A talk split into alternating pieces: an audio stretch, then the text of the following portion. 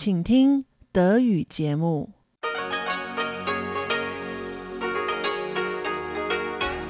Hier ist Radio Taiwan International. Zum 30-minütigen deutschsprachigen Programm von Radio Taiwan International begrüßt sie Eva Trindl. Folgendes haben wir heute am Montag, dem 4. Oktober 2021 im Programm.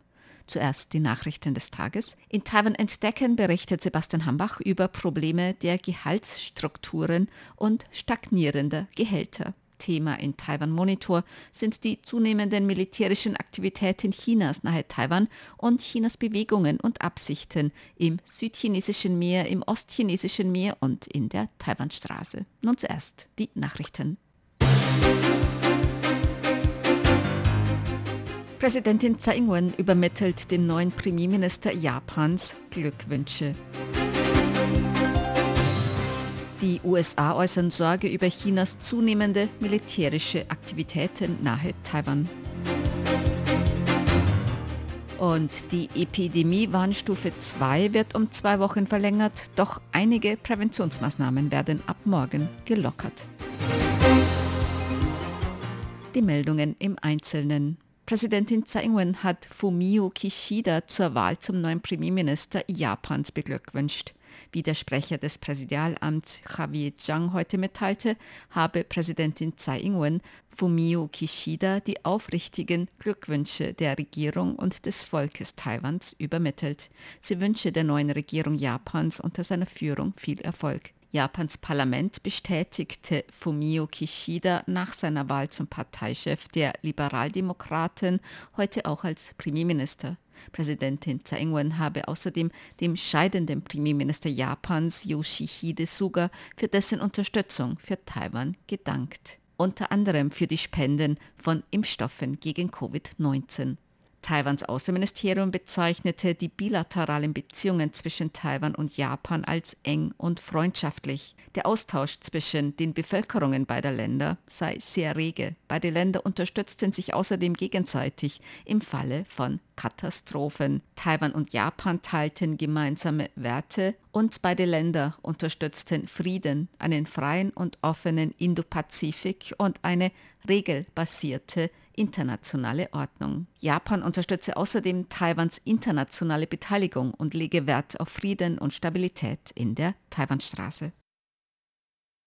Die USA haben ernsthafte Sorge über Chinas zunehmende militärische Aktivitäten nahe Taiwan geäußert. China hat in letzter Zeit seine militärischen Aktivitäten nahe Taiwan verstärkt. Allein am vergangenen Wochenende sind 93 chinesische Militärflugzeuge in die Luftraumüberwachungszone Taiwans geflogen. Am Freitag flogen insgesamt 38 chinesische Militärmaschinen in die Luftraumüberwachungszone Taiwans am Samstag 39 und am Sonntag 16.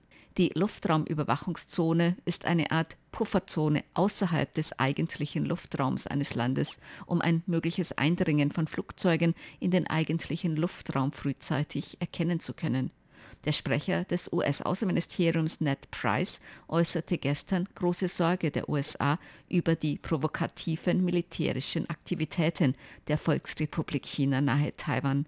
Die USA riefen Peking dazu auf, den militärischen, diplomatischen, politischen und wirtschaftlichen Druck auf Taiwan und die Nötigung einzustellen. Die Bekenntnisse der USA gegenüber Taiwan seien felsenfest. Taiwans Außenministerium dankte den USA für die Unterstützung. Außenamtssprecherin Joanne O oh sagte,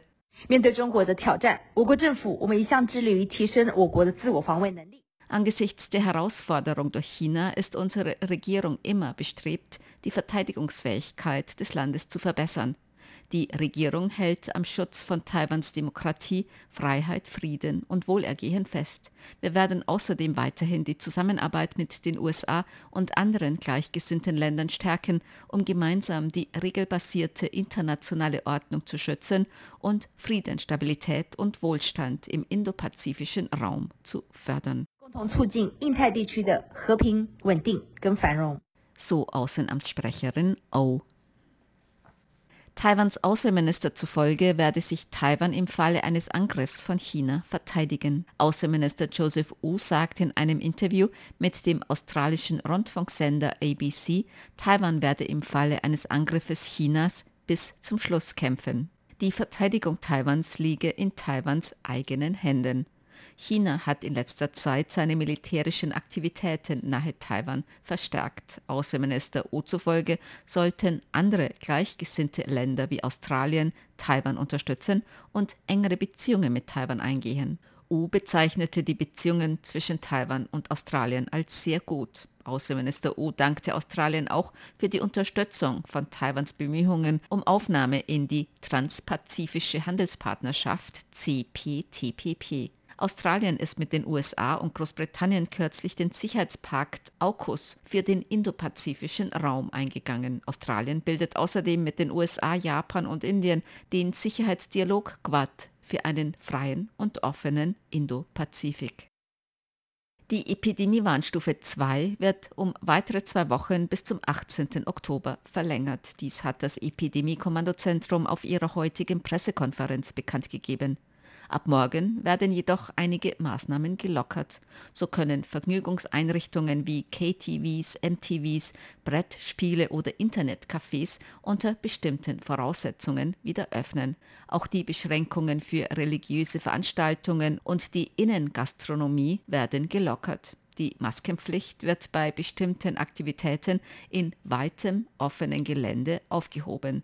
Dies gilt zum Beispiel in den Bergen oder bei der Arbeit in der Land- und Forstwirtschaft solange der notwendige Abstand zu anderen Personen gewährt bleibt. In Taiwan sind seit fünf Tagen hintereinander keine lokalen Infektionen mit dem Coronavirus mehr gemeldet worden. Bisher sind in Taiwan seit Ausbruch der Pandemie insgesamt 16.255 Infektionen mit dem SARS-Coronavirus-2 Labor bestätigt worden. 844 Menschen sind im Zusammenhang mit Covid-19 gestorben.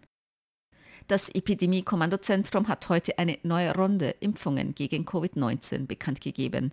Personen im Alter ab 47 Jahren, zwischen 12 und 22 Jahren und Personen mit erhöhtem Risiko und Vorerkrankungen zwischen 18 und 65 Jahren können sich nun für die erste Impfung mit dem Impfstoff von BioNTech Pfizer anmelden ab 56-Jährige, die ihre erste Impfung mit AstraZeneca vor dem 30. Juli erhalten haben, können einen Impftermin für ihre zweite Impfung mit AstraZeneca buchen.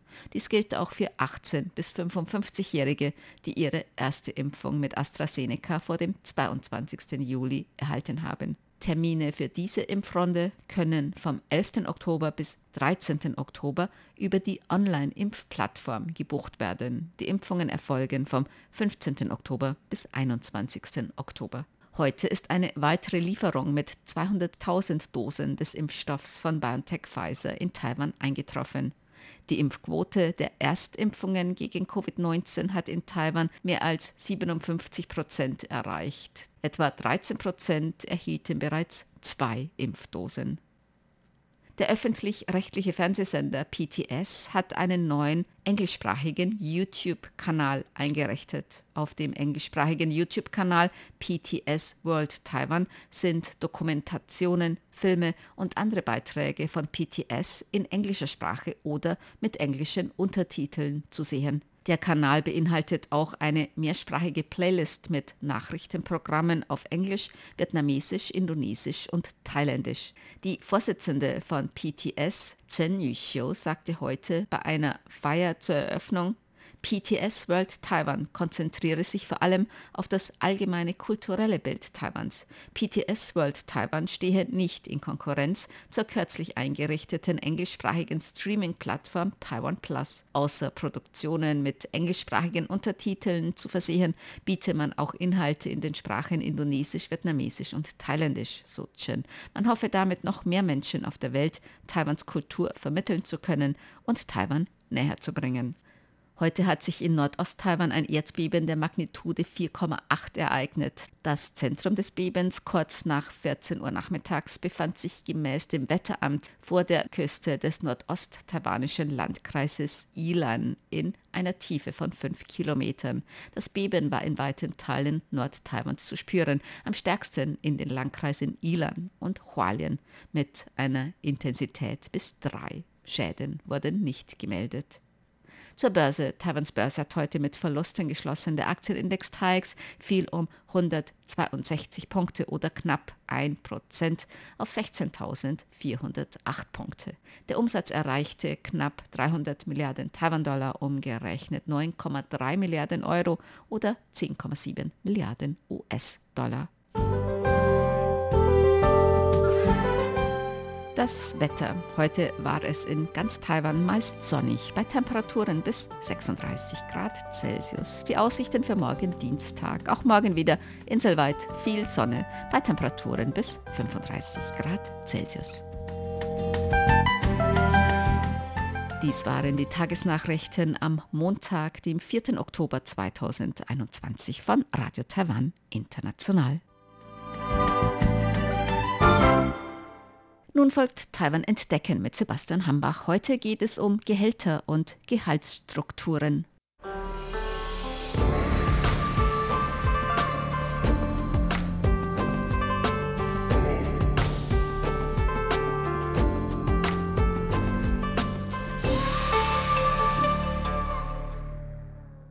Eine Ankündigung des taiwanischen Halbleiterherstellers TSMC sorgte Ende des Jahres bei vielen Arbeitnehmern in Taiwan für neidische Blicke. Das Unternehmen gab bekannt, die festen Mitarbeitergehälter im kommenden Jahr um satte 20 Prozent zu erhöhen. Doch damit ist das blühende Unternehmen, das auch Taiwans Aktienmarkt zuletzt zu neuen Höhenflügen mitverhalf, eine große Ausnahme. Ein internationaler Vergleich von Gehaltsstrukturen in unterschiedlichen Ländern machte nämlich deutlich, dass die Gehaltserhöhungen in Taiwan während der letzten zehn Jahre im Durchschnitt 6 bis 10 Prozent zum Beispiel unter denjenigen Chinas lagen. In diesem Jahr lagen die festen Einkommen in Taiwan sogar noch unter denen Vietnams. Taiwan ist seit langem bekannt für seine hohe Anzahl an Arbeitsstunden und niedrigen Löhne und Gehälter. Über die Hintergründe dazu sprach im Interview mit RTI die Journalistin Chen Yatir von der Wirtschaftszeitschrift Wealth Magazine. Kurz vor dem kalendarischen Neujahr und dem Frühlingsfest, das dieses Mal auf Mitte Februar fällt, suchen viele Arbeitnehmer in Taiwan traditionell nach einer neuen Arbeitsstelle. Während die Regierung zuletzt den monatlichen Mindestlohn auf nun 24.000 Taiwan-Dollar oder knapp 700 Euro anhob, kündigte sie auch an, dass die Beamtengehälter, die ein wichtiges Barometer für Gehaltsänderungen in Taiwan insgesamt sind, im kommenden Jahr aufgrund der Covid-19-Pandemie nicht angehoben würden. Grundsätzlich haben Gehaltserhöhungen immer die deutlichsten Auswirkungen auf die Mitarbeiter in einem Unternehmen. Mit einer Gehaltserhöhung werden zugleich auch das Vertrauen der Mitarbeiter und die Verbleibquote gesteigert.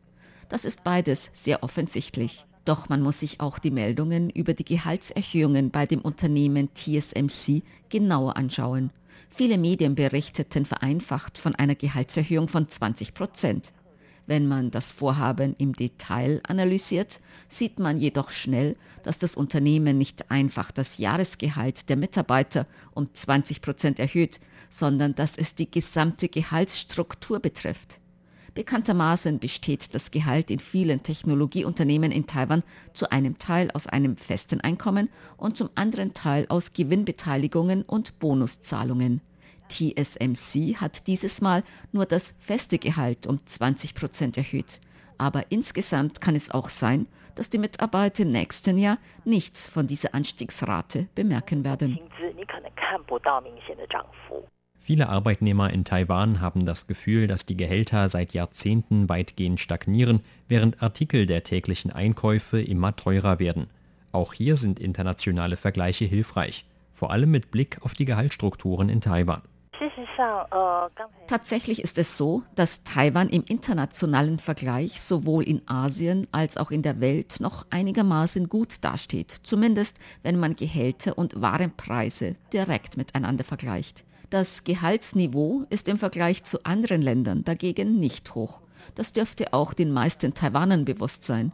Für unsere jüngste Umfrage haben wir mit dem international renommierten Beratungsunternehmen Willis Towers Watson zusammengearbeitet, das sich speziell mit den Gehaltsstrukturen und Anpassungen bei großen Unternehmen aus aller Welt beschäftigt. Aus den Ergebnissen ihres jüngsten Berichts für das Jahr 2020 geht hervor, dass Taiwan bei den Gehältern an neunter Stelle im Asien-Pazifik-Raum steht. Damit liegt Taiwan im hinteren Mittel. Aber wenn man sich die Daten zu den Gehaltsstrukturen und festen Einkommen anschaut, dann steht Taiwan an zehnter Stelle.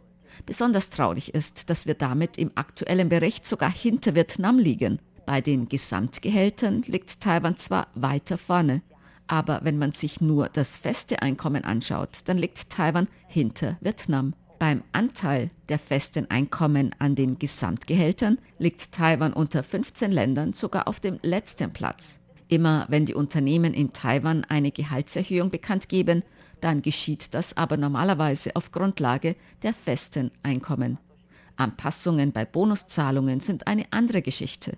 Außerdem beeinflusst das feste Einkommen auch die Höhe der späteren Rentenzahlungen. Wenn es bei den Unternehmensleistungen zu Veränderungen kommt, dann sind normalerweise die Bonuszahlungen davon betroffen. Die taiwanischen Arbeitgeber drücken die festen Einkommen also gerne nach unten. Dabei handelt es sich zugleich um das erste Problem, das die Zeitschrift in ihrer Analyse zu Gehaltsstrukturen in Taiwan herausgearbeitet hat. Ein anderes Problem wird laut Frau Chen deutlich, wenn man sich die Gehälter nach Unternehmenshierarchie anschaut dann sehen wir, je höher die Position eines Vorgesetzten ist, desto geringer ist der Anteil seines festen Einkommens am Gehalt. Außerdem ist auch der Gesamtbetrag am niedrigsten. Das bedeutet mit anderen Worten, dass es eine Situation gibt, in der die Gehälter niedriger werden, wenn die Höhe der Position im Unternehmen zunimmt. Beim Anteil des festen Einkommens am Gehalt von leitenden Mitarbeitern liegt Taiwan unter 15 Ländern in der Asien-Pazifik-Region auf dem 12. Platz. Wenn man also gerade jemanden für eine leitende Position ausgebildet hat, um zum Beispiel ein Team zu führen, kann man ihm kein angemessenes Gehalt zahlen.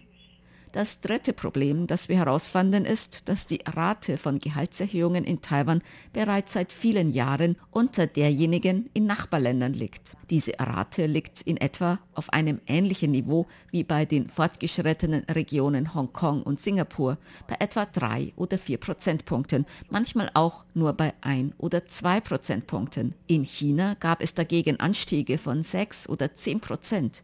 In Vietnam, das seit 216 mit in der Statistik aufgeführt wird, gab es jedes Jahr einen Anstieg bei den Gehältern von mindestens 8 Prozent.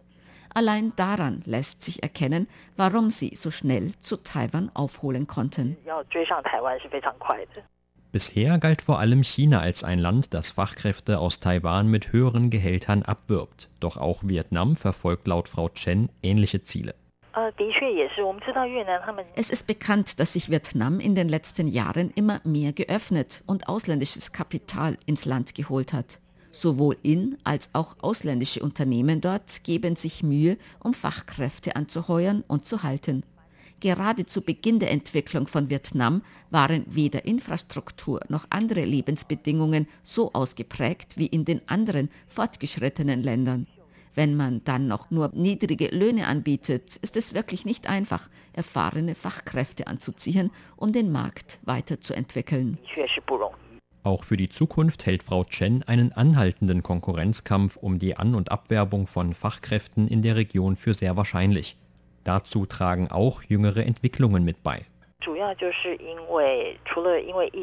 Vor allem wegen der Covid-19-Pandemie kam es in diesem Jahr nicht nur zu Veränderungen bei Lieferketten und Unternehmensumfeldern, sondern sogar auch bei der ganzen Art und Weise zu arbeiten. Wir konnten sehen, wie viele Gedanken man sich in diesem Jahr über das Arbeiten, über das Internet oder von der Ferne aus gemacht hat. Das bedeutet für die Unternehmen, dass die Geschwindigkeit ihrer digitalen Wandlung noch weiter zunehmen muss. Auf der anderen Seite sind viele taiwanische Unternehmen wegen Veränderungen in den Lieferketten wieder nach Taiwan zurückgekehrt. Das führte in vielen Fällen dazu, dass sie in Taiwan ihr Hauptquartier aufgezogen haben, aber weiter im Ausland produzieren. Nun müssen sie sich darüber Gedanken machen, wie sie von ihrem Hauptquartier die Kontrolle über die Produktionsabläufe im Ausland behalten. Auch dafür sind sie auf die Ressourcen der Digitaltechnik angewiesen. Das ist eine Entwicklung, die derzeit die ganze Welt betrifft. Wir sehen weiter, dass sehr viele ausländische Unternehmen in diesem Jahr in Taiwan investiert haben, vor allem Großunternehmen aus dem Bereich Software.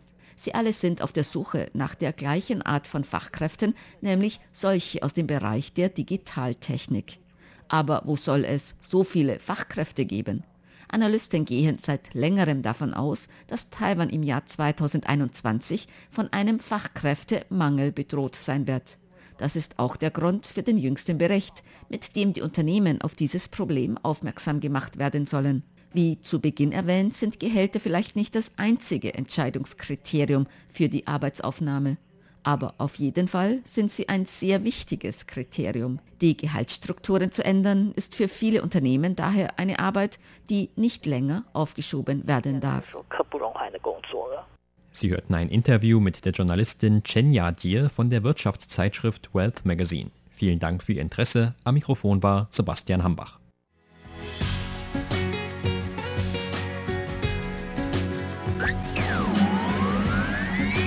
Radio Taiwan, international aus Taipeh.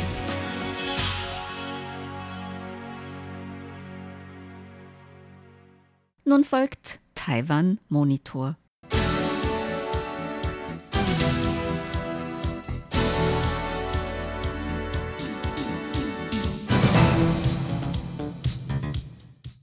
In letzter Zeit hat China seine militärischen Aktivitäten in der Nähe Taiwans intensiviert. Die Luftstreitkräfte und Marine der chinesischen Volksbefreiungsarmee halten Übungen ab und oft fliegen Militärmaschinen in Taiwans Luftraumüberwachungszone. Was beabsichtigt China damit und hat China wirklich die Absicht, Taiwan anzugreifen? Radio Taiwan International sprach mit Dr. Chen Liangzhi, Forscher am Forschungsinstitut für Landesverteidigung und Sicherheit. Gemäß Dr. Chen haben diese militärischen Aktivitäten Chinas nicht erst in diesem Jahr begonnen, sondern schon 2020, auch schon 2019 gab es solche Bewegungen. Aber diese Aktionen haben sich in den vergangenen zwei Jahren verstärkt. Über die Absichten Chinas sagte er, ich denke, dass Peking damit Druck auf Taiwan ausüben will. Es handelt sich hier um militärischen Druck. Dazu kommt noch politischer Druck, wirtschaftlicher Druck und Druck im kulturellen Bereich durch Propaganda und so weiter. Mit diesen militärischen Aktionen will China aber außer auf Taiwan auch Druck auf Japan und die USA ausüben. Taiwan, Japan und die USA spüren dadurch den Druck der chinesischen Volksbefreiungsarmee in der Taiwanstraße und der ersten Inselkette und militärischen Druck im gesamten Westpazifik. Ob China Taiwan wirklich angreifen wird oder ob es zu einem Krieg kommen wird, ist eine andere Frage. Aber ich denke, mit der ständigen Ausübung von Druck auf Taiwan testet China die Grenzen von Taiwan, Japan und den USA aus. Gleichzeitig führt China die Erweiterung und Modernisierung seines Militärs fort. So erhöht China den Druck weiter. Das ist natürlich eine Strategie der Volksbefreiungsarmee Chinas. China ist eine neue, aufstrebende Großmacht, die die Stellung der bestehenden alten Großmacht USA herausfordert. International wird in letzter Zeit mehr Aufmerksamkeit auf Sicherheit und Stabilität in der Taiwanstraße gerichtet. Zum Beispiel betonen dies auch die USA und Japan.